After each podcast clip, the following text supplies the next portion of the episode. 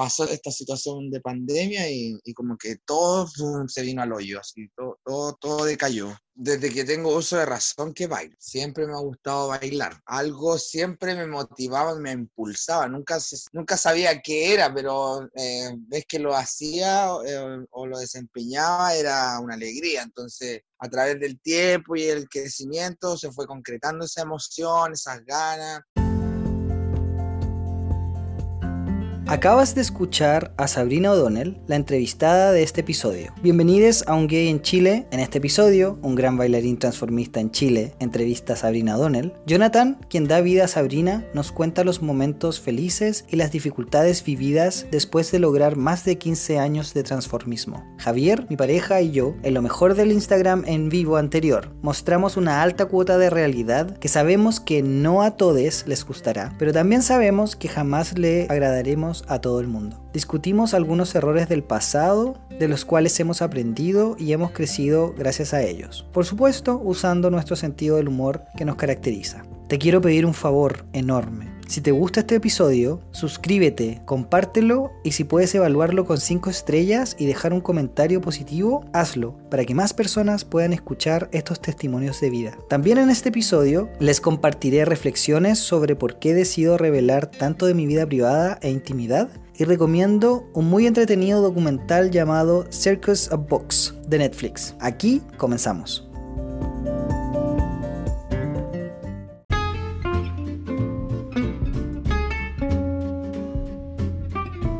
Advertencia. Las opiniones vertidas en este episodio son de exclusiva responsabilidad de quienes las emiten. Sé que nuestro sentido del humor es burlesco y ofensivo, e historias íntimas y desafortunadas son divulgadas. Si no quieres escuchar bromas inapropiadas, no escuches la sección de Instagram Live en vivo. El lenguaje como siempre eso es vulgar, coloquial y muy muy chileno.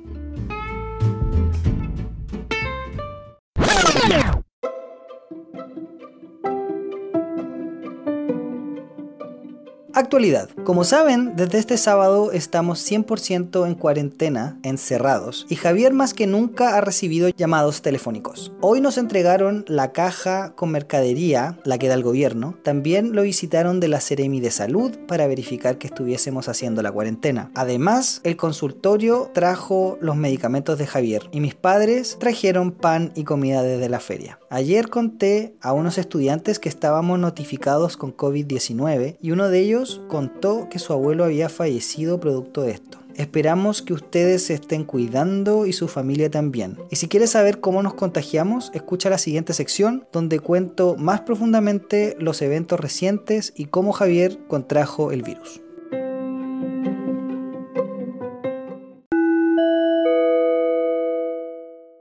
Aquí escucharemos un extracto de lo mejor del Instagram en vivo número 9, donde Javier nos cuenta una noticia que podrá cambiar el futuro de nuestras vidas para siempre. También se incorpora Sabrina O'Donnell y nos saluda e invita a escuchar este episodio. También Javier revela historias incómodas y hablamos de muchas cosas más y muchas cosas de más. Si no quieres oír esto, puedes adelantar 31 minutos. Javier y yo les tenemos una noticia, tenemos algo que contarles. Chan, chan, chan. Ustedes se imaginan esa noticia ya. Bueno, que les cuento, ha sido una semana bien intensa con hartas cosas. Me han ofrecido más pega, esto es súper bueno. Así que voy a estar más ocupado todavía. Como se dieron cuenta, el martes pasado el podcast salió un poquito tarde porque se me borró la edición de, la entrevista tuve que hacerla de nuevo. Eh, me he querido cortar el pelo, pero la verdad no me lo voy a cortar. Después van a saber cuando Javier cuente la noticia por qué no me voy a cortar el pelo, o mejor dicho, Javier me va a cortar el pelo. ¿Qué más le puedo contar? Que hartas entrevistas bien entretenidas se vienen. Javier tiene la obra de arte, yo diría que un 90% terminada. No la quiere mostrar todavía porque dice que le falta hacer cosas. Javier se ha puesto a pintar la habitación, compramos una cama a un amigo. Estamos ordenando un poco, bueno, estamos mentira, yo no. Eh, Javier está ordenando la pieza, está ordenando la habitación, así que bien. Hoy día estuve toda la mañana, tarde, entre la edición del podcast, promocionando el podcast por Grindr. Bienvenido Javier, ¿cómo estás? Hola, hola, aquí estamos. ¿Qué se cuenta? con frío. ¿Tienes frío? Yo estoy caliente. Literalmente caliente, porque hice ejercicio, hice 50 minutos de ejercicio y eso me deja el cuerpo caliente un par de horas. Eh, aparte que después me tomo una ducha, entonces yo le digo algo, él dice que no, que él sabe más. Si tú sabes más, hazlo tú. ¿Qué dices tú, Javier, al respecto de, de pintar la pieza? En realidad el techo. El techo se llovió varios años atrás y quedó Quedaron como tres marcas, tres manchas, como de un metro Las cuadrado. personas afortunadas que han podido entrar a nuestra habitación lo pueden haber notado. Que han sido muchos. muchos conocen ese techo. Claro, muchos conocen ese techo, ¿sí o no? Ya, Javier, tienes una noticia súper grande que contar. Hay siete personas observándonos. Chan, chan, chan. Y esto va a quedar grabado para la posteridad. Esperemos. Sí, porque si es queda que grabado Instagram, en el si Instagram. es que Instagram no borra esto. Claro, si no me, me bloquean la cuenta, me la denuncian y algo así. Javier, ¿cuál es la super noticia? Vamos a hacer redoble de tambores. Ya está. Como ustedes saben, estaba trabajando en el Hospital Barros Luco. O ¿Estaba? Estoy, o estoy trabajando. Ya. Muchos compañeros, auxiliares de aseo, máster, enfermeras, médicos, han estado dando positivo a los exámenes. Exámenes de COVID-19, COVID-19. SARS-2. Sí. Todos conversaban de los síntomas de aquí y allá. Nosotros, Alonso empezó a resfriarse, yo también. Y una compañera llega, compartimos habitaciones, esa sala de ¿Residencia le la llaman? residencia que le llaman, uno va a dormir, tres horas, dos horas, depende del turno. Y yo llego a la habitación y estaba la cama ocupada, una de las dos porque hay un camarote. Y yo me acuesto en la de abajo, uno se saca la mascarilla y comparte, el, respira el mismo aire en la pieza con la otra persona. Claro. Cuando nos levantamos, yo me sentí un poco más raro, raro en cuanto a, a que estaba más agitado y todo. No sé si será como- psicológico exactamente, es como o no una- será psicológico. Se- se- en una, ya. Pasando el turno, ya llego acá a la casa y mi compañera dice, oh, no sabes nada, me acaban de llamar de que di positivo en el examen del COVID-19. Y esa compañera había sido la que había compartido conmigo la pieza. Y fue instantáneo, yo empecé a sentir los dolores, que me ahogaba, que me faltaba el aire, que me resfriaba, que me dolía la espalda, los riñones, los brazos, los dedos, me dolía todo. En resumidas cuentas, eh, mi compañera dice que ella la estaba asintomática, no sentía ni un dolor ni un malestar, yo lo sentía todo. Pero ya unas friguitas con el carnet por la cabeza y una friguita calorú y unos paracetamol, se me pasó el dolor. Pasando los días, llego a trabajar de nuevo y le digo a la enfermera jefe, le digo, ¿sabe? Tengo que hacer, me, me quiero hacer el examen del COVID porque tal compañera que compartimos habitación dio positivo. Ella me dice, no, pero si no está con fiebre, no tiene para qué hacérselo. Yo no, nunca tuve fiebre. O si la tuve, tomando paracetamol cada 8 horas, quizás me la bajé. Llega a pasar el turno, dan las 6 de la mañana, voy a hacer la fila para que te hagan el examen a los funcionarios del hospital. Espero hasta como las 9 de la mañana, desde las 6, y me hacen el examen. Me preguntan, oiga, ¿usted por qué eso lo quiere hacer? No, que yo tengo dolor de cabeza, ando con fiebre, malestar, de aquí, lo de allá. Exagerando, inventé dolores, inventé síntomas, y me hacen el examen. Me dicen, mire, le vamos a poner una torulita así flaquita por la nariz para adentro, no se mueva. Javier dice que es como un tallarín. como un tallarín, un cabello de ángel. Que le vamos a hacer el examen, me dijo, no se mueva para que no tengamos problemas. Ya, pues yo cierro los ojos, me quedo tranquilito, me lo meto en el cosito y digo, ya, empiece. Ah, y me dice, ya está listo. Javier, como siempre, no siente nada. El otro hoyo me dijo, ya, yo, me di vuelta. Javier no siente nada. Ya, pues cállate. Yo me doy vuelta y ya me colocan el otro, el, el mismo cosito en el otro hoyo de la nariz. Y eso es el examen. Durará tres minutos a lo mucho, pero entre el trámite que te hagan las encuestas, te hagan los datos y todo, se demora como tres horas. Ya. Y quedaron de, ah, sí, te dan licencia médica por tres días, porque al final se toma como accidente laboral. Por tres días te dan Por solamente. tres días te dan licencia. Ya. Hasta que tenga el resultado, si da positivo o negativo. Ya. Resumidas cuentas, iba a ocupar mis tres días de descanso. No era una licencia mayor, más días. Ya. Pasa, esto fue el día viernes en la mañana y ayer sábado como a las 6 de la tarde serían. Nos llaman por teléfono. Alonso atiende, quieren hablar conmigo. Me llaman del respiratorio de Barros Luco para avisarme que en el examen di positivo. Así que somos dos personas positivas. Así que somos positivos. Así que me dicen, mire, usted está en su casa, tiene hijo, tiene señora, para poder eh, darle licencia, que trabaja. Y dije, sí, no tengo señora, tengo un, un señor, tengo un marido. Ya me dijo, déme los datos para dar una licencia a él también, porque él es un contagio de contacto. Dijo, usted tiene que andar con mascarillas. Oiga, vamos a andar con mascarilla. Tiene que estar con Íbamos a andar- íbamos a mascarilla. estar con mascarilla haciendo el episodio ahora. Tiene que hacer eh, cuarentena. Tú no lo hiciste. pues. Tiene que hacer cuarentena, no compartir aquí, no compartir allá. Alonso no quiso hacer separación de cama. Y hemos compartido desde el día sábado normal como todos los otros días. Pero estamos contagiados con el COVID-19.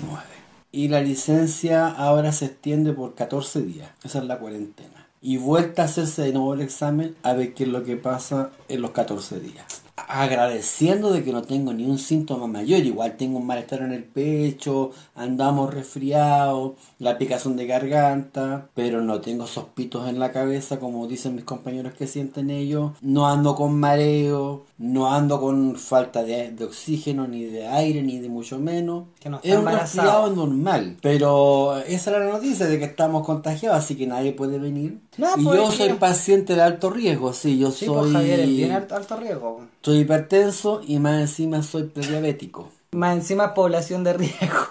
Sí. Así que a cuidarse nomás, po. Sí, po. no es, que, queda de es, que, otra. es que cuidarse de, de qué, o sea, si al final es como, ¿cuánto se llama? Las recomendaciones eran como, tómense la temperatura, si tienen fiebre, si es que aumentan su dolor de espalda, si le aumenta el dolor de cabeza, si es que no puede respirar, es como, bueno, obviamente si tengo todos esos síntomas con coronavirus o no, Mi jefa me voy a ir a la eso. urgencia igual, porque me siento Mi como jefe el me dijo el examen es para gente que está con temperatura. Y yo marcaba 35.5. Así nunca tuve la opción de decir, no, yo por temperatura me tomo examen. Yo fui, inventé que estaba con fiebre, que los malestares aquí, malestares allá, que no me dejaban dormir, pensando de que podía dar porque mi compañero compartió pieza ese día. Javier, están diciendo que eres de tercera edad. No, ¿quién dijo eso? Tu amor. No, yo que tal día me encuentro. Desgraciado. Ya, me voy. Me he ido de mejores partes. Bueno, yo ese día huevié tanto, pero tanto, tanto, tanto, tanto, porque yo le decía a Javier, Javier, ¿qué voy a hacer? ¿Te voy a morir? ¿Me voy a morir yo? ¿A quién le dejo la herencia? Vamos a tener que empezar a hacer como el testamento. Sí, pues. Bueno, lo bueno es que el, que el virus acá no se va a transmitir, pues, ¿cachai? No. Pero estamos bien, o sea, es un resfrío. Para mí, resfrío.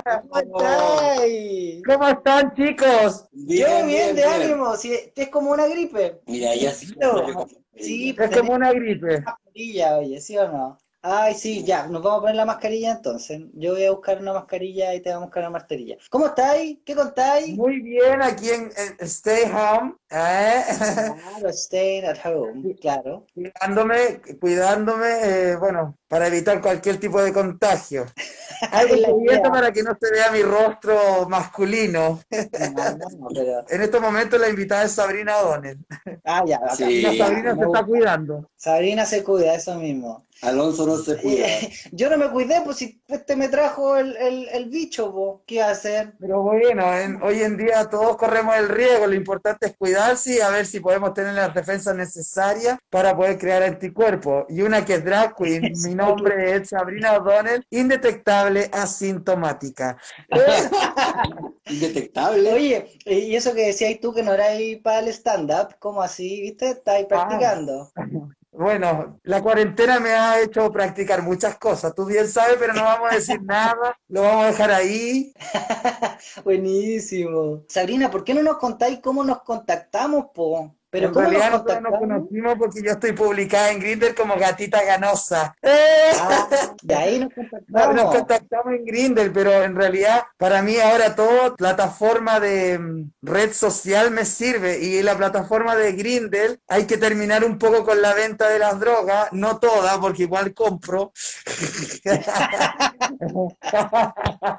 Hay que denunciar. Claro, hay que, hay que, hay que terminar con la competencia, decís tú. con la competencia, claro. Y, bueno, eh, Claro. a la gente le incentivo a que, co- como pongo mis fotos, mucha gente, como pasó contigo, me conoce, entonces me piden Instagram. No, no todo el mundo tiene acceso a las plataformas del transformismo, pero sí se sabe de uno. Oye, Sabrina, ¿y cómo lo pasaste en la entrevista? Lo ¿Cómo pasé excelente, chicos, así que dejarlos cordialmente invitados para el día martes, que va a salir la entrevista al aire. Lo pasamos muy bien y directamente desde Grindr nos conocimos. Pero bien, Ahora hicimos una que- entrevista bien sí. personal, para Sí, que la gente pues, disfrute.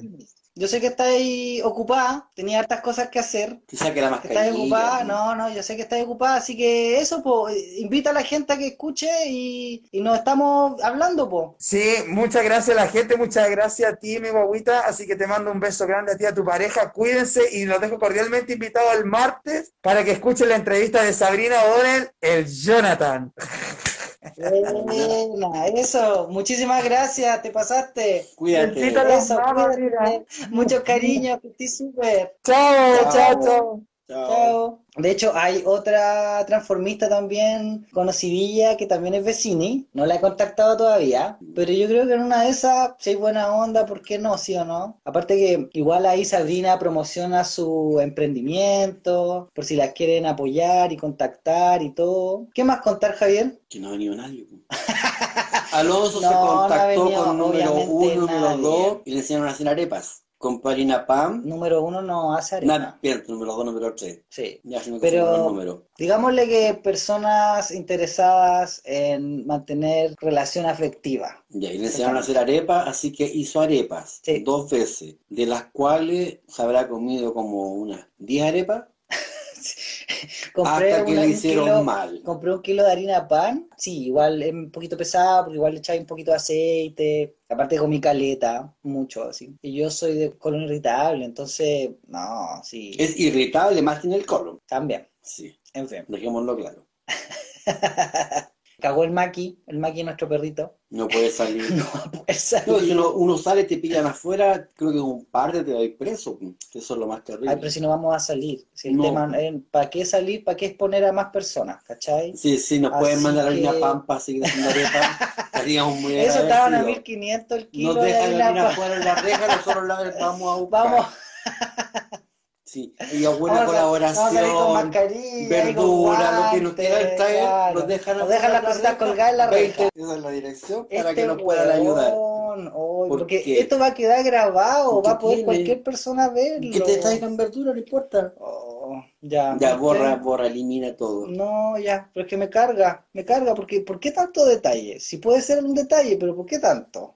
Porque te cosas. Esta semana había hablado con estas tres personas. Uno de ellos, ah, bueno, repitió el, el tema de la vida privada, ¿sí o no? Que no le gustaba que compartiéramos sus cosas, que tenía su intimidad. Yo le decía, está bien, tú tienes tu intimidad, pero yo, si es algo importante en mi vida, ¿por qué no lo voy a poder contar? Si no estoy diciendo quién es esa persona específicamente, si no estoy dando detalles de quién es esa persona, no estoy dando nombre, no estoy dando nada, ¿por qué no voy a poder contar? Hoy estoy contento, conocí a alguien especial. Qué guapo. ¿Qué más? Como número dos, ¿qué ha pasado con número dos? Estaba más distante número dos, como que no ha estado muy cariñoso, que en general es cariñoso, No lo pesca, pero como que estaba distante número dos, como que no. está celoso. Número 3 en general es medio arisco.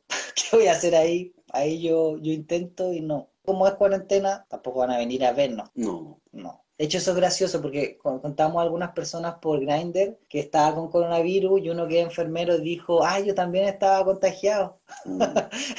también estaba en cuarentena. Así que, chiquillos, si les pasa algo, yo los voy a ver. Total, ya, ya me contagié. Sí, está inmune aparentemente. Así que bueno. en Pero lo que me han dicho de que uno no queda inmune, pues realmente uno después se puede recontagiar. Realmente no sé si será verdad o no, yo tampoco me he informado. No vemos noticias, no sabemos nada. Si lo que uno escucha así a grosso modo, lo que comentario de pasillo, es lo que nosotros sabemos, de lo que es lo- la- el contagio y el síntoma. Bueno, yo me imagino, por lo, por lo que contaba este chico que era enfermero o TENS, él decía que habían dos cepas acá en Chile. Entonces puede ser que nos contagiemos de una cepa, pero no estamos inmunes a la otra cepa, ¿cachai? Entonces puede ser que te vuelvas a contagiar porque hay dos cepas en Chile. Entonces ese es el tema. Igual hay que tener cuidado y protegerse y bla, bla, bla, bla, bla, ¿cachai? Así que eso es lo que, lo que sabemos. Pero hasta el momento bien, o sea, yo tenía un poco de dolor de espalda, dolor de cabeza. Síntomas leves, Eh, nada como de garganta, oído, un poco de flema, moco, pero insisto, un gri- una gripe. De hecho, yo pensé al tiro, yo dije, capaz que esta weá sea coronavirus y huevié mucho. De hecho, ese día que Javier le dijeron que tenía coronavirus, yo todo el día lo huevié. Le dije, Javier, te voy a morir, voy a tener que buscar un nuevo marido, ¿cómo lo voy a hacer? ¿Cachai? ¿Qué me va a dar? Eso fue lo primero que me preguntó. Dijo, ¿qué va a pasar conmigo? ¿Buscar arriendo nomás? ¿Por qué me va a No, hacer? imagínate, yo empecé a contactar a los antiguos amores que tenía. Sí, a uno que está vetado, Sí, a uno que Javier a uno que está habla, vetado, lo está llamó, le mandó un mensaje, dijo, oye, ¿sabes qué más? Javier dio positivo, ¿me podías recibir en tu casa? Algo así le, le Si se muere, yo le dije, oye, si Javier se muere, me podrá ir contigo.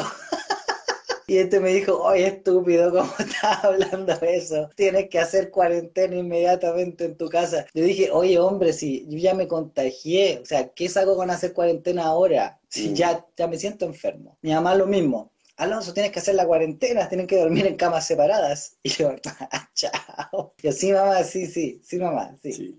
Mi mamá no sabe, sí. Mi mamá no, sabe, la no hemos familia contado. Javier, fue muy chistoso eso, cuando contó Javier. a Llamé a mi familia. ex señora y le comenté, pues. Ni me acuerdo qué le dijo mi hijo. El hijo le dijo como que eres estúpido, te dijimos que te a El más chico, el más chico. ¿Qué vamos a hacer si te morí? El hijo más grande quedó con dolor de cabeza, le no sé a dónde, mi señora Muy también. Estaban eso. todos enfermos. Y yo estoy tranquilo. Todos preocupados por Javier, así como Javier, ¿cómo te sentís? Mi hermana igual me está llamando. En todo caso, puede ser que empeoren las cosas. Sí, nadie sabe. Yo le digo, de hecho yo le decía a mucha gente como, mira, si no te hablamos más es porque nos morimos. Así que ahora como eso. ¿sí? Tomando aspirina, tomando paracetamol. Si no estamos presentes es porque morimos. ¿Quién te contó así- que había que tomar cloro, parece? ¿Para matar los virus? Ay, Javier, y Javier, Javier haría todas esas guayas, Sí, que ahí que harían Yo tomaría cloro. Por todas las estupideces que se tomaría creyendo que las weas le van a servir. Sí, me dijeron que hacer eh, limonada caliente. Eso no he hecho. Tomamos el otro día michelada, pero con cerveza helada. Nada que ver, pero era limón. Bueno, no sé, miren, estamos sacando la cuenta de como que ya llevamos como una semana pingados, contagiados, ¿cachai? Carlos, no, no era Trump, como que esta gente como que te habla, tú contás así como, oye, no, nos contagiamos y gente X te dice, mira, están probando la pastilla no sé cuánto, oye, anda a la clínica tanto, compra tal cual, tal cual huevada, como, "Ah, no, si no me la da un médico que me vea, yo no me voy a tomar esa wea, así que no, y Javier tampoco, así que no. Mira, ya te están vendiendo, ya te están vendiendo Peróxido de me- hidrógeno. medicamento, blanco, ya le están, ya le están vendiendo cosas. Está Miren. combinando, dice. Miren, en vez de estar ofreciendo medicamentos, ¿por qué no ofrecen la casa y otras cosas más también en caso que uno de los dos muera? Un Bueno, paquete yo de acera, digo yo. Claro, porque no se Un ofrecen corte traernos, zapallo. traernos cuánto se llama pancito, que eso necesitamos. Yo creo que eso es más necesario, como que nos traigan la, el mercado, como le Yo llaman. hoy día hice pan El mercado. A nosotros no le gusta Ah, el pan No, amasado no, yo. Javier, Javier hizo un pan a, a la sartén y quedó súper rico porque quedó más humectado, no quedó tan seco. Mira, te están diciendo, toma cloro. No me maten a Javier, por favor. Sí, yo iba a tomar cloro, que pero se no muera, que se muera por lo que tiene Natural. que morir. No me lo maten, ¿ya? No me lo maten tan luego. ¿Qué más ha pasado como interesante aparte de eso? Fue gracioso porque después de darle tap a como 600 personas, o 300, no sé, me agregaron nueve personas a Instagram.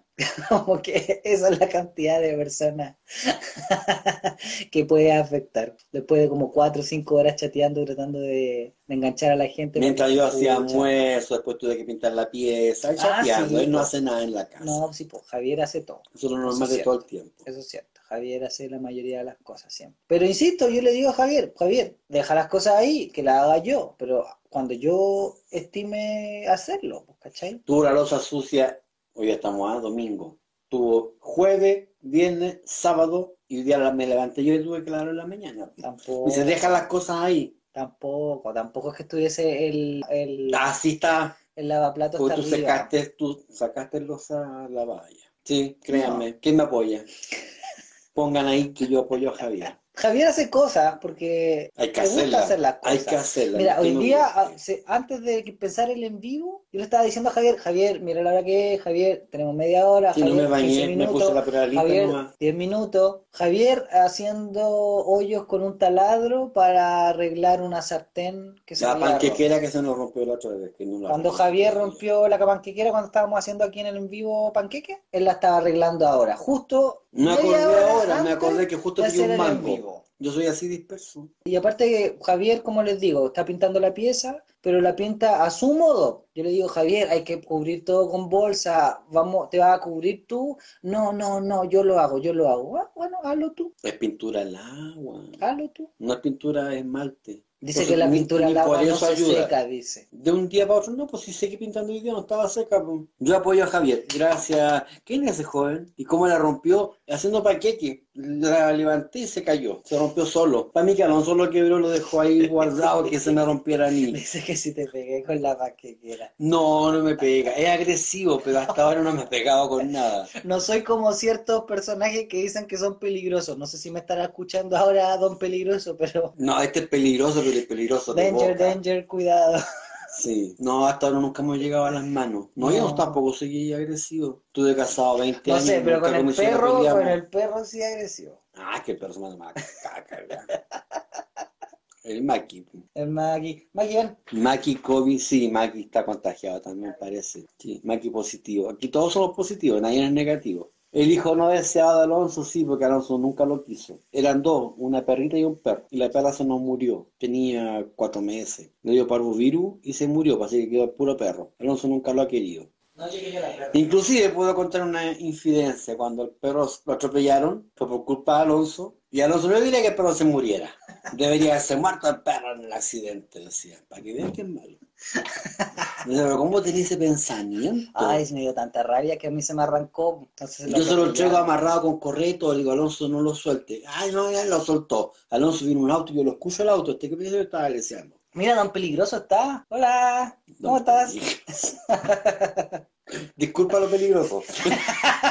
Pero yo también soy peligroso, ¿viste? Javier lo Sí, agresivo, agresivo, agresivo. agresivo. Ya, resumida Impulsivo. cuenta, él lo suelta y el perro cruza la calle y viene el auto rajado y lo atropella. Ya lo ahí decía, ay, ¿está muerto? ¿Está muerto? Yo, ¿cómo pensáis eso? Todavía me dé la plata, todavía me dé la plata. Porque la grasa salieron como 130 lucas y pagó como 40. Me dé como 90. No me la ha pagado. No. Se hace el hueón nomás. Yo le Él es responsable, él lo soltó. yo le decía, Aunque el perro sea mío, él tiene que pagar, no yo. Apóyeme. Yo pido apoyo siempre. no, Sí, la- había que operarlo. La operación acá costaba 220 lucas, algo así, para que le pusieran unos fierros en la patita, porque como es eh, salchicha, eh, la, la- el cuerpo, la osamenta de él es diferente a un perro normal, otra raza. Eh, me dice, cotiza en otra parte, que encuentro que es muy caro, 220 lucas. Ah, sí, estuvimos cotizando muchas cosas. 350, Y era muy 400, gracioso. 500 lucas más los días de hospitalización. Porque en otros lugares era, era el doble y el triple. Era como yo decía, esta weá está muy cara. Sí, Sí, vamos a prefería matar al perro. Prefería matar al triple. perro. Yo decía, ¿cuánto sale matarlo? Me dice, pregunta, pregunta. Yo, ¿cómo voy a preguntar eso? Le decía yo. No, pregunta cuánto sale matar al perro. No quería gastar ni uno. Desembolsilló lo que era la consulta y la primera radiografía. Pero después no pagó ni uno, así que me lo debe. Resumidas cuentas, yo llego después con el perro, ah, ya después con la radiografía en mano y todo, y me dice, ¿sabes? Lo que se puede hacer algo más barato y menos invasivo es inmovilizarlo. Así que el Maki quedó inmovilizado con un cono. Y ahí quedaba más que acostado, que le copiar la boca, tuvo como un mes así. Y yo lo tuve como casi 50 días con el cono y con la mano enyesada, pues, así. y- No enyesada, estaba eh, vendada. Vendado, El vendado. perro vendado. parecía como un avión. Y, y había que llevarlo después de nuevo a, a interconsulta. Y dije, no, estás pagando 40 lucas más, no. Eh, yo le saqué la inmovilización, el perro como que rete, como que se caía, pero caminaba. Yo dije, ah, está bien, porque no, llor- no, no lloraba. Y apare- ahora corre, pues si corre el perro, ya pasó toda esa etapa. Se ríe, ¿ven que es malo? ¿Qué dice? Ya sabes que ahora cuando... Sí, ahí va a salir conmigo, así, ya mátenlo, mátenlo, desconéctenlo del, del pulmón artificial. Ay, pero si Javier no debería estar comiendo, por ejemplo, dulce ahora, porque supuestamente tiene prediabetes. Mm. Ya sé eso. Si se muere, ¿qué? ¿Qué voy a hacer? Y bueno, obviamente Javier va a contar su versión de la historia. Es la verdad. Disculpe, con la boca llena. Mire, hasta el momento lo que ha dicho Javier, Es verdad. eso mismo, nada ha sido mentira, así que yo no me tengo por qué Se me ve la arruga. Javier siempre, siempre se te ve la... No, me corté el pelo yo mismo. No quedó tan malo, ¿cierto? Alonso envidioso quiere que le corte el pelo yo a él.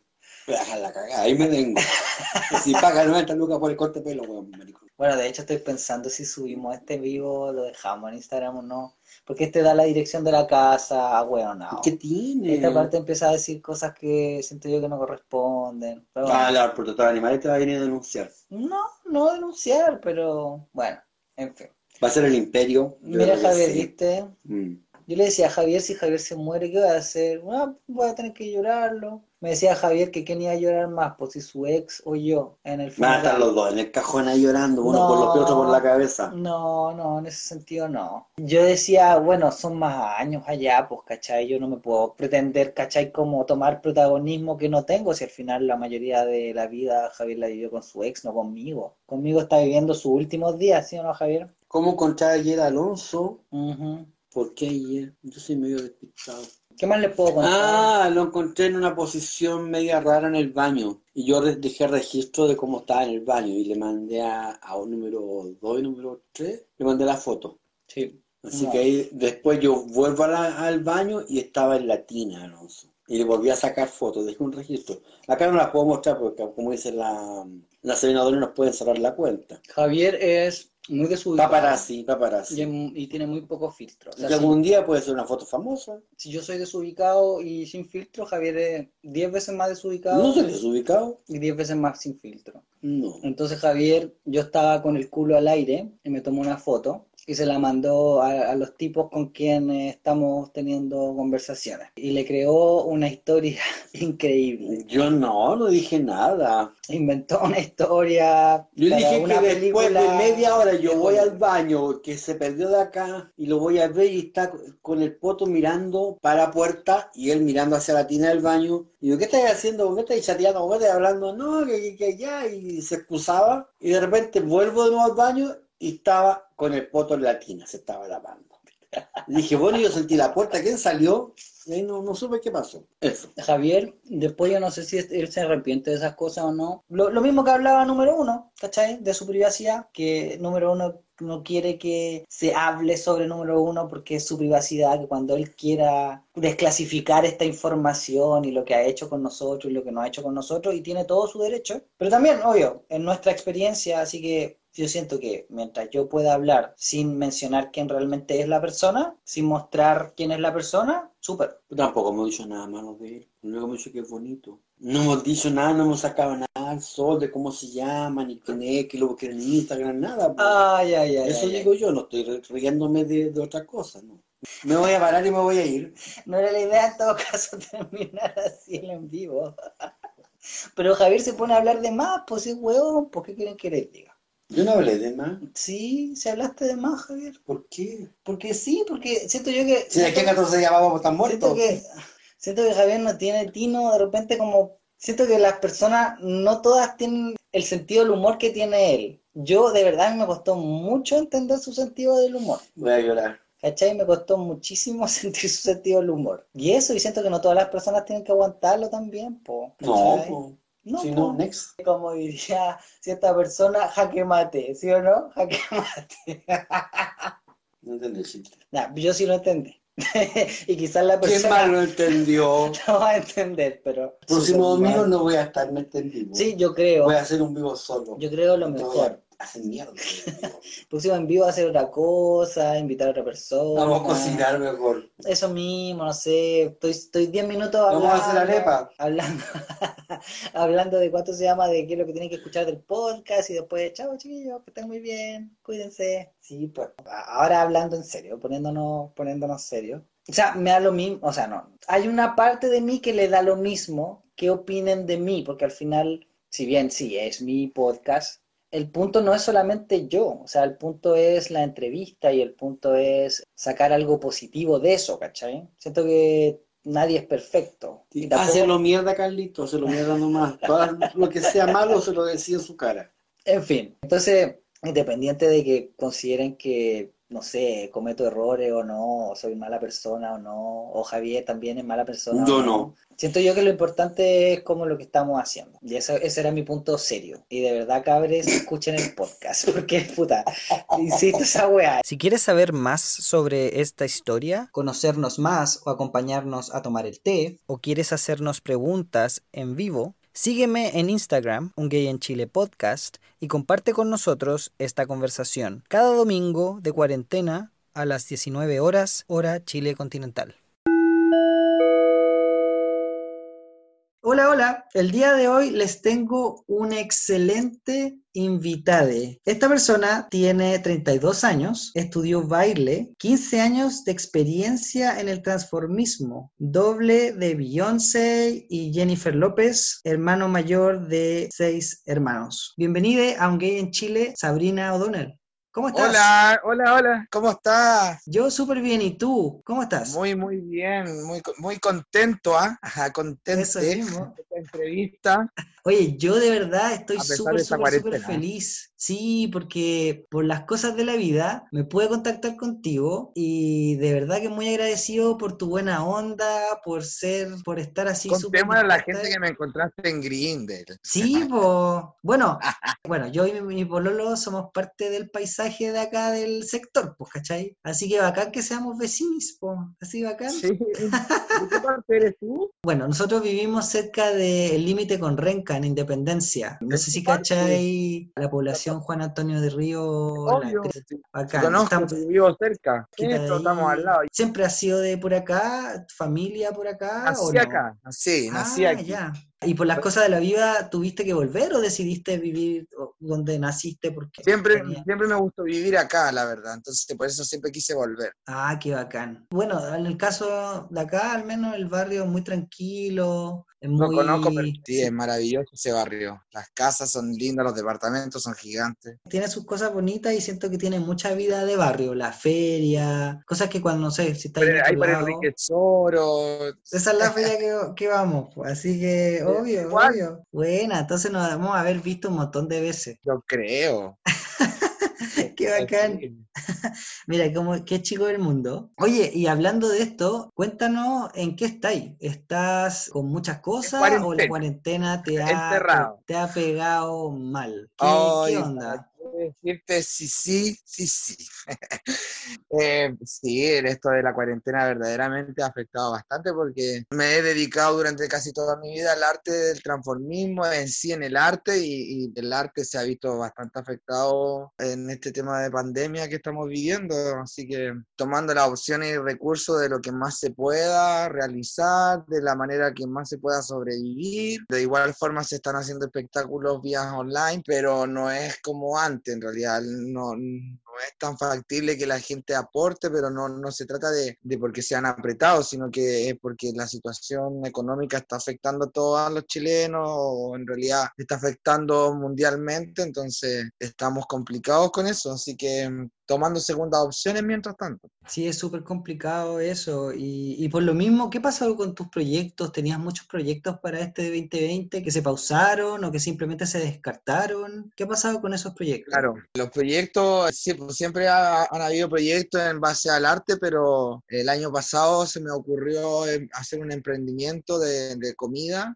porque me gusta mucho la cocina, soy muy fanático de la cocina en realidad, y empecé a hacer la mini empresa o pyme de las empanadones, empanadas O'Donnell, donde ofrecía una variedad de empanadas deliciosas que estaba haciendo, muy connotada afuera del Fauto, en la calle, la gritaba y la gente obviamente como me conocía, y yo creo que mucha gente me compró por más, más que nada por el personaje, pero después volvía por la delicia de empanada que comían, entonces sí, empezó a tener mucho éxito las empanadas, pero pasó esta situación de pandemia y, y como que todo fum, se vino al hoyo, así, todo, todo, todo decayó. Así que tuve que desistir un poco del tema de la venta de las empanadas, porque como te digo, la gente ya no está preocupada de gastar mil pesos una empanada porque prefiere comprar un kilo de arroz, un kilo de azúcar, etcétera, etcétera. Entonces, Claro, eso, pero está, el proyecto está ahí en pie porque ya no fue una cosa de dos semanas, o sea, yo ya estaba tomando fuerza porque llevaba como tres meses, entonces ya estaba tomando bastante fuerza el, el proyecto. Pero como ya tiene la, el, ya, ya tiene el esqueleto ya armado, ya el feto está listo, entonces ahora hay que esperar que termine esto y y hacer crecerla. Qué bueno, bueno, ahí entonces vamos a estar esperando para poder avisar cuándo vuelven las empanadas O'Donnell, para Ah. obviamente publicitarlo, obviamente, y si están ricas, tan buenas, obviamente comprarlas, pues sí o no. De carne mechada, tengo una variedad de carne mechada, de pollo, champiñón. Qué rico. Todos todos tienen nombre, por ejemplo, la mechada con carne con queso se llama mechadonel. La de pollo choclo se llama pollonel. La de champiñón se llama champiñonel. La, eh, fui a Perú, fui a Perú y conocí a una persona, la hermana de un arqueólogo, estuve con ellos allá y fui a conocer Pachacamac y todo eso, muy cultural y dentro de esa cultura me enseñaron a cocinar un ají de gallina como milenario en realidad, una receta muy antigua, así que lo, lo derivé a la empanada y ese se llama ají de gallidonel. Buenísimo, buenísimo. Vamos a estar esperando entonces tu empanada ¿eh? todo el rato. Oye, te voy a cambiar un poquito el tema. Quiero que tú vayas al pasado y que nos cuentes un poco la historia, porque te vemos, o bueno, en el caso mío y Javier, mi, mi pareja, nosotros te vemos en YouTube siempre con mucho glamour, con mucho, con mucha presencia, etcétera. Pero yo imagino que eso fue un trabajo que se fue ganando con el tiempo. Entonces me gustaría saber cuando tú estabas creciendo cuando eras pequeño. ¿Qué pasó o qué pasaba contigo? ¿Cuáles eran tus sueños cuando chico y, te veías tú en un escenario con tantas luces, con tanto brillo? ¿O eso fue un sueño que vino después? ¿Cómo fue la historia de llegar a- al arte? al arte. Bueno, desde que tengo uso de razón que bailo. Siempre me ha gustado bailar. Algo siempre me motivaba, me impulsaba. Nunca, se nunca sabía qué era, pero ves que lo hacía o- lo desempeñaba era una alegría. Entonces, a través del tiempo y el crecimiento se fue concretando esa emoción, esas ganas. Y eso se fue derivando a, a participaciones en el colegio,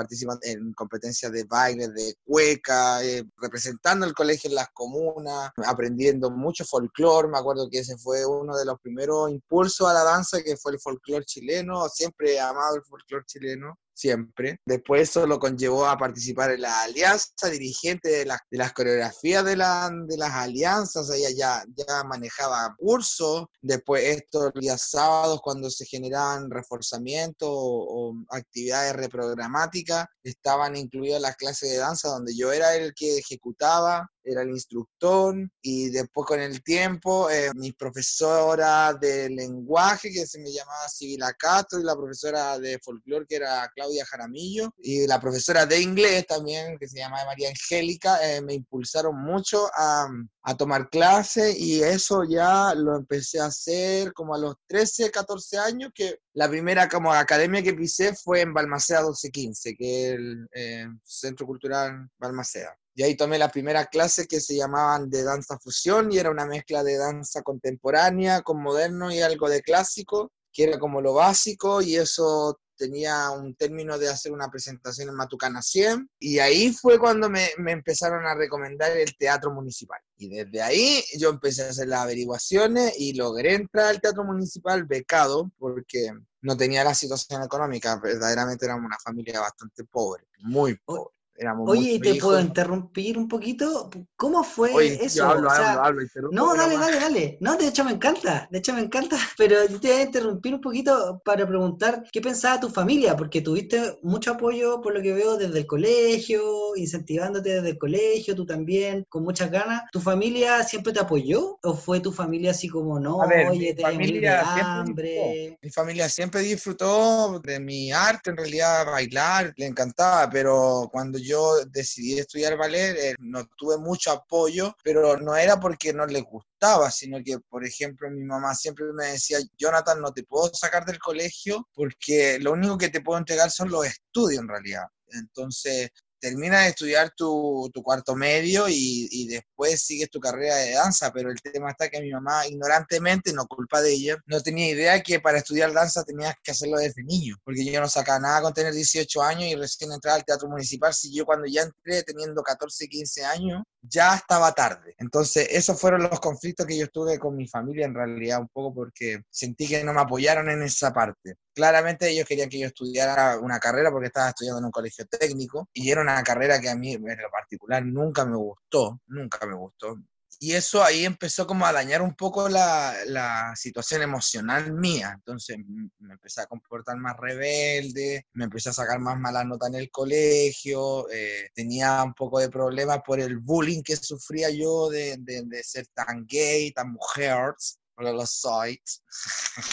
Entonces era un todo, un todo, un todo, un todo. Yo ya como que no quería nada, como que le empecé a tomar un poco de rabia a la vida, a la gente. Y bueno, estudié ballet, pero contra la corriente, porque pasaron muchas, muchas situaciones, problemas intrafamiliares, separaciones. Ay, no, fue como un año desastroso y aún así no, no pude tener el apoyo de mis padres, porque, porque netamente ellos querían que yo estudiara telecomunicaciones, que después terminara mi carrera de baile cuando grande, pero lamentablemente no, no resultó. Como te digo, luché contra la corriente para estudiar ballet, estuve como dos años en el Teatro Municipal y ahí ya después me echaron porque no rendí el examen final, debido a los problemas familiares que tenía. Claro, complicado. Oye, y, y volviendo un poquito al tema de, del colegio, ¿Cómo lográis superar como el tema del bullying o el, de eso mismo, de que, te molestaran tanto por cómo demostrabais quién erais? ¿De dónde sacabais la seguridad? O al final, cuando tú salíais del colegio y entrabas a, a la academia o al teatro municipal, erais otra persona. Cuando yo entré al teatro municipal, no sé si era otra persona, pero en realidad como que empecé a adquirir conocimiento y eso me empezó a, a retribuir un poco de personalidad y de, poder tener una defensa ante el, bullying. Entonces, la, mayor decisión fue gritarle a los cuatro vientos, sí, weón, sí, oye, disculpa que ya garabato, pero sí, weón, ya, sí, sí, soy gay, ¿y qué? ¿Y qué? ¿Y qué? Entonces eso ocasionó un, problema terrible en mi familia, sí, en el colegio me apoyaron y después mis compañeros casi me defendían porque me decían, eso era lo que, creíamos que dijera y pues Marín, que, que, que tú e, e, eras lo que eras, pero bueno, estaba viviendo en una época que el, decir que era uno gay, no, o sea, yo te digo que hace 16 años atrás o 18 años atrás no era fácil decir soy gay. Entonces, si bien fue un poco de alivio el tema del colegio, pero eh, eh, generó problemas en la familia. Quiebre, mi papá me echó de la casa, Ah, o sea, tuviste mucho más conflicto por el tema de salir del closet que por el tema de estudiar arte y revelarte también con tu familia por eso. Claro, pues aparte que yo eh, estaba empecinado en estudiar arte y, solamente quería eh, dar exámenes libres para poder estudiar arte, pero como no se me permitió y no sentí el apoyo, ahí me dio como los tururulos y, ya, y dije, ah, yo soy gay, déjenme tranquilo.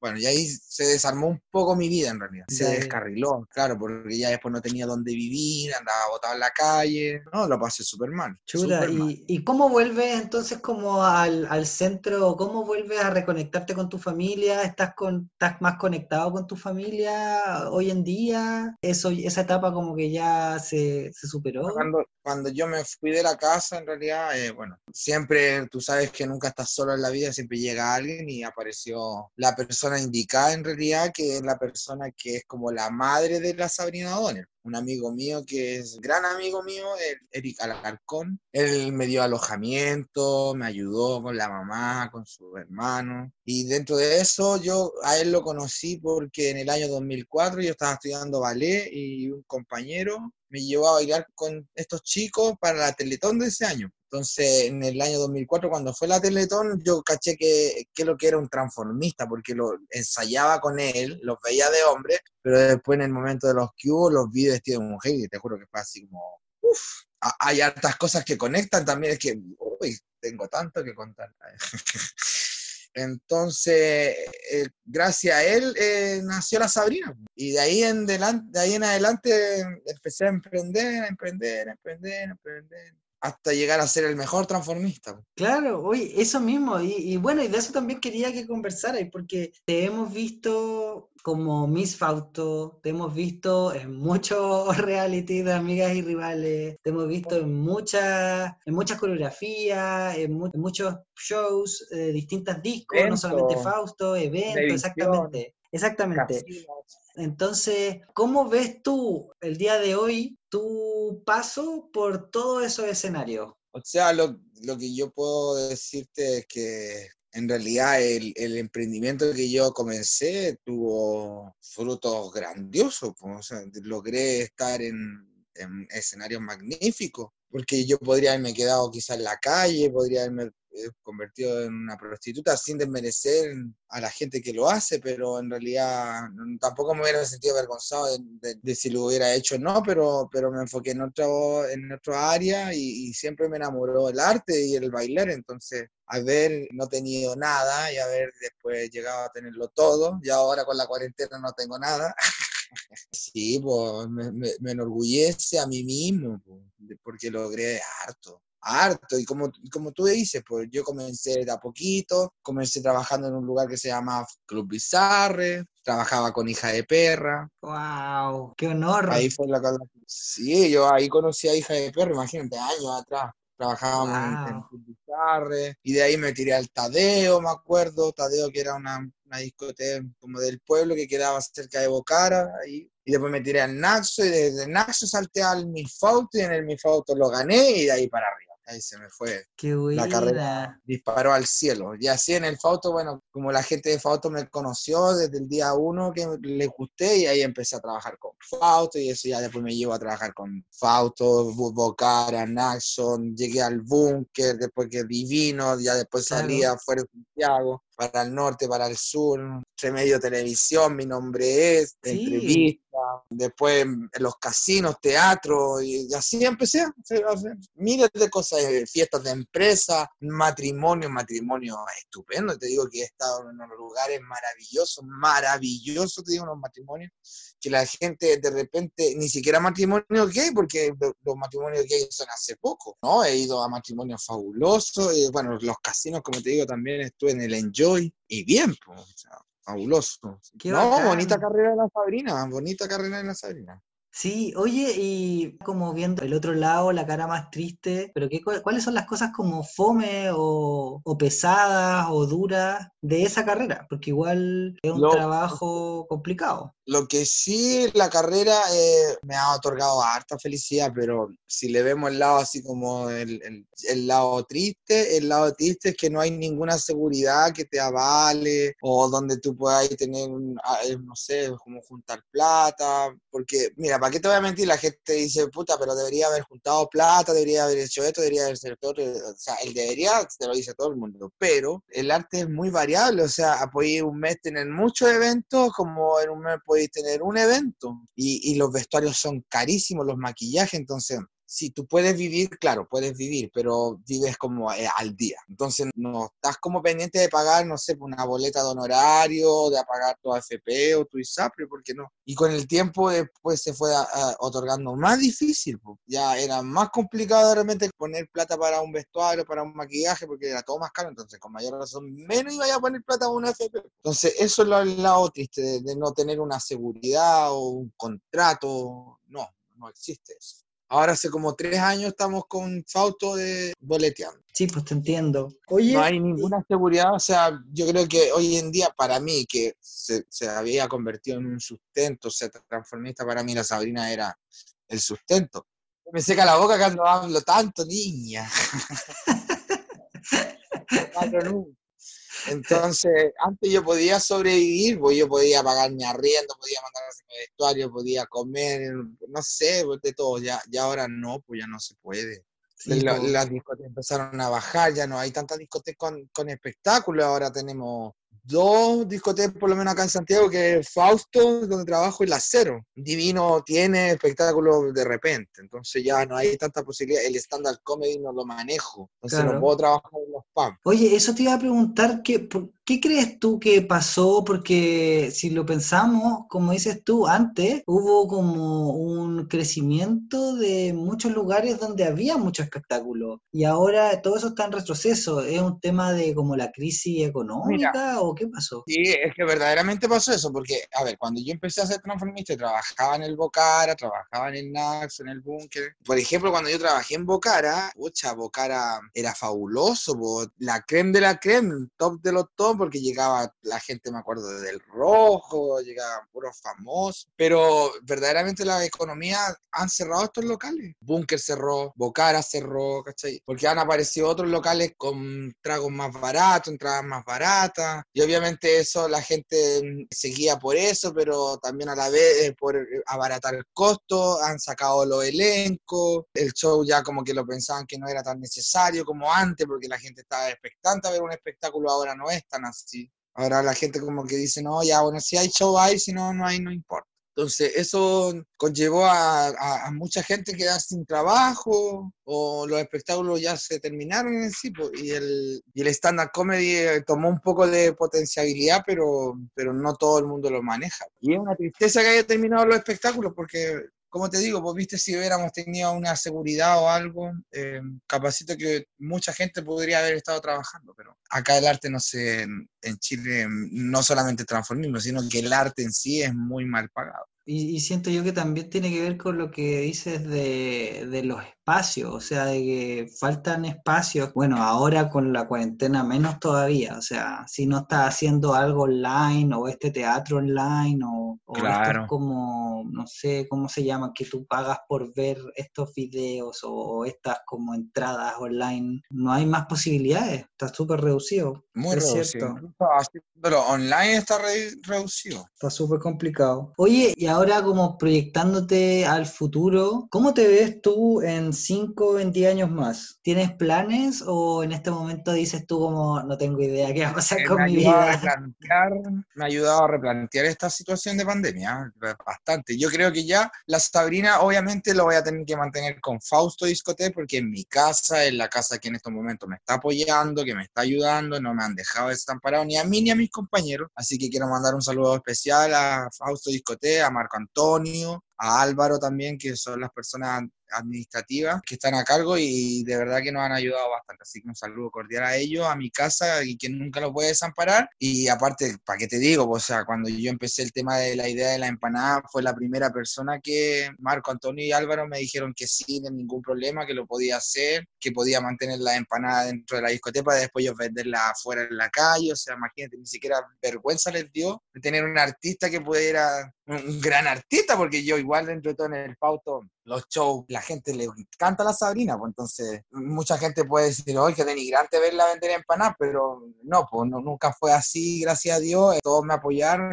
y, y retomando el tema de antes, sí, voy a seguir haciendo espectáculos, pero ya más enfocado al hobby, no como mi sustento de vida. Yo creo que en unos cinco años más pretendo tener una pequeña, no sé, una picada de empanadas, algo que sea de, de comida. Valdeja y eso más encima me gusta. Y eso lo quiero aprender idioma también, sobre todo el inglés, porque quiero abarcar a mucha gente, eh, sobre todo los extranjeros que coman una comida chilena hecha por un transformista chileno.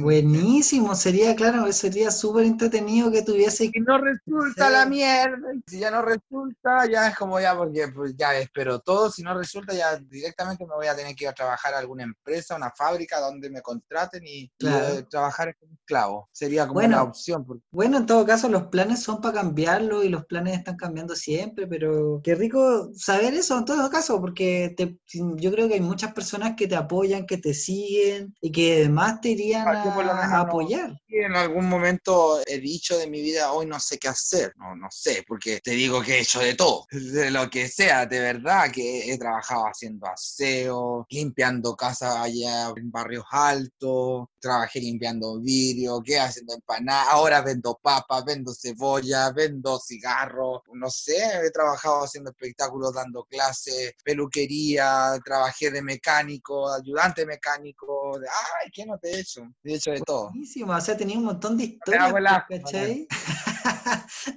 Qué buena. Me hago Oye... con trabajo, de verdad. Oye, ¿y tus fans? ¿Qué podrías contarnos de tus fans? ¿Cómo son? Eh, Hoy, ¿Cuál es la relación? mis fans, porque yo en realidad tenía una imagen bastante pesada en el ambiente, entonces era un poco ¿En serio? Sí, pues yo era, ay, que pesaba la Sabrina, ay, que creía la Sabrina, ay, que se cree, que se cree, que no sé qué, que claro, obvio, porque tenía que hacerlo así, porque yo, yo en realidad me, me metí en un mundo mundo donde el ego es alto. Pero eh, sí, mis seguidores yo creo que les ha costado quererme, pero ahora Ah, me pero- quieren harto. Pero era, pero era, pero siento yo que el personaje, siento yo que hay, hay muchos personajes que son desagradables porque, de nuevo, es como el personaje, el juego, no, y no creo que el tuyo haya sido desagradable para nada. De hecho, como que el tuyo Bueno, tenía había mucha gente que decía que sí. La dura, no sé, no sé, siento yo que lo que sí demostráis siempre tú era mucha seguridad, como que tú te creías el cuento todo el rato. Claro, y parece que eso a la gente no le gusta, quizás. No sé, eso, Ahora no, ahora la gente, ahora la gente ya me conoce más, quizás, pues ya con esta cosa de la cuarentena, eh, en realidad cuando yo transmito en vivo, hago cosas con la gente de Fausto, ya me ven a mí más natural en realidad, ¿cachai? No me ven en una pantalla como amigas y rivales que pauteaban ahí o, o de alguna forma editaban, de, de dejarte como la cruela débil de la película. Pero claro, pero si al final el, el amiga y rivales, como dicen muchas personas ahí, el tema es la polémica, es causar la pelea, y es lo entretenido al final. Pero es verdad lo que tú dijiste de mí, o sea, yo siempre he sido muy seguro de lo que hago, entonces eso también te lleva a de repente decir, oye, yo soy lo que soy porque yo sé lo que estoy haciendo, pero a veces esa soberbia te juega malas pasadas, pero también hay que entender que uno es ser humano, yo tengo recién 32 años y tenía todo el derecho a equivocarme. Y Oye, a través del- Ahora que estamos como hablando de esos cagüines de, de reality, yo siempre pensé que estas cosas eran tongos para, para la tele, por decirlo así. ¿Ustedes se picaban de verdad? Yo, yo siempre O sea, pensé que era como... Sí, no, sí, no. Hubieron, res- eh, resi- hubieron resillas que sí, porque eran verdaderas. Yo tuve una, entonces... Pero sí, generalmente las cosas habían cosas pauteadas, pero eh, era como un poco de uno y un poco de otro. Un poco pauteado y un poco de real. Claro, claro, como que tenía un poquito de, claro, un poquito de todo. No, Bueno. pero eran peleas reales. La pancha con la luz violeta, eso fue real. Es un clásico, Es un clásico. Y hasta yo salgo después. claro.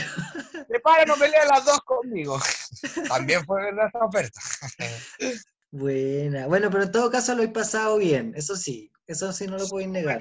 Yo creo que eso ha sido lo más favorable de todo esto, de, de poder haber hecho algo que realmente a mí me gusta y que lo, lo hice con amor. Más allá si haya tenido seguridad laboral esto o no, o no hayan considerado o no, eh, creo que lo importante es que eh, lo he disfrutado y he sido muy feliz. Qué bacán. Oye, ya estamos llegando yo creo que al final de las preguntas. ¿Crees tú que hay algo más que mencionar, algo que se nos haya quedado en el tintero o algo que te gustaría recalcar? No, yo creo que agradecerle nomás a la gente por todos estos años que me ha acompañado, que ha hecho que mi personaje y mi arte eh, siga prosperando. No, no me he quedado en el quintero, creo que todavía sigo aprendiendo de la gente nueva, de, las nuevas propuestas que se, se están haciendo, todo- todas las cosas las absorbo. Como te digo, ya creo que no sé si voy a depender del transformismo como lo he hecho durante estos 15 años, pero de que lo voy a seguir implementando y haciendo, lo voy a seguir haciendo porque me debo a un público, hay un público en general que le gusta mucho mi trabajo, así que eso, pues agradecerle a la gente y que siga, que siga disfrutando de la Sabrina, pues, eso.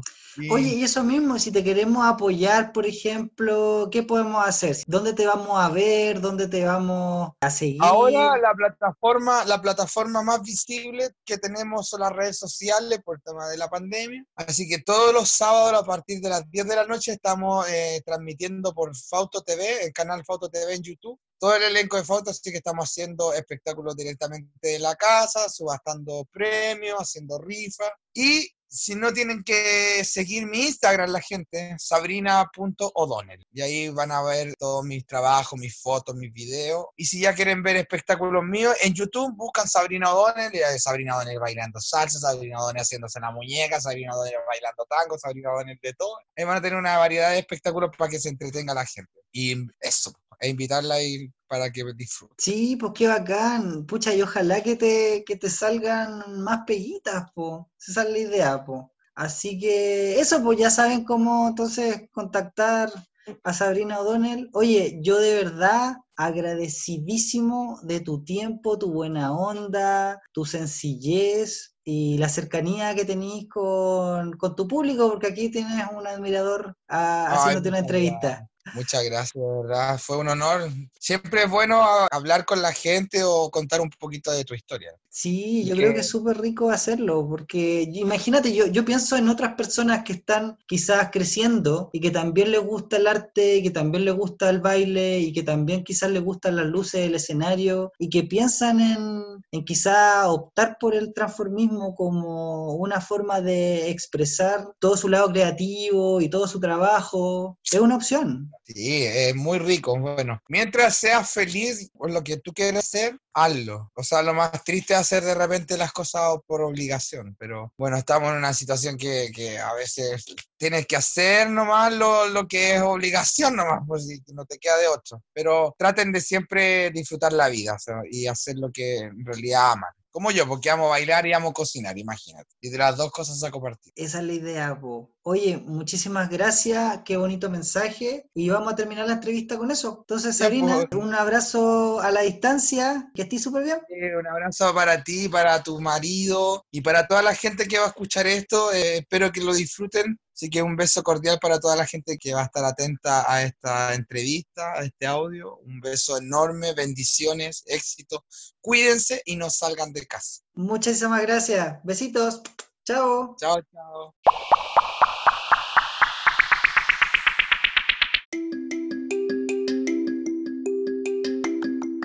En tips y sugerencias, Circus of Books en Netflix. Celebrando la llegada del mes de junio y el mes del orgullo, dignidad LGBT, les quiero recomendar un documental de Netflix sobre una tienda de porno gay en Los Ángeles, California, donde una pareja hetero mantiene en secreto su fuente de trabajo a sus hijes. Ya les he estado dando varios spoilers. Dos hijes son diversos y es muy gracioso enterarse cómo descubren el negocio de sus padres. Alaska, un transformista de RuPaul Drag Race, trabajó con ellos más que recomendable para que lo vean. Reflexionen, se rían y sepan un poquito de la historia gay de Estados Unidos, la pandemia del VIH y los movimientos gay del 80 y 90. Espero pronto tener más documentales así en Chile y sobre chilenes. Y además, en uno de los podcasts que me encanta, A Gay and Non Gay, hablaron de este documental, así que más que recomendado. Circus of Books en Netflix.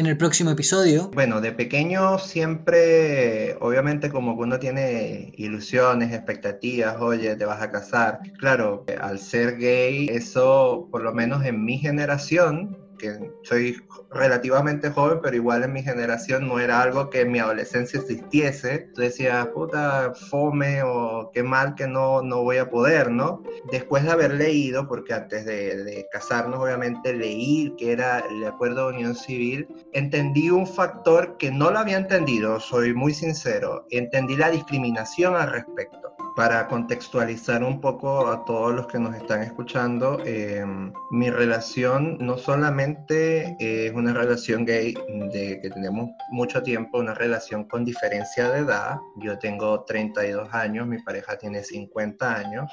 Me gusta siempre acotarlo porque eh, creo que hay un doble reto cuando hay una brecha generacional en cuanto a cómo yo veo las cosas y cómo él las ve. Para llamarnos una relación abierta ha sido todo un proceso, todo un camino en el cual ambos hemos tenido que transitar y hemos tenido que madurar emociones, reacciones, experiencias, entender, yo creo que parte con mucho autoanálisis y después autocrítica de la misma relación, de dónde estamos y hacia dónde vamos.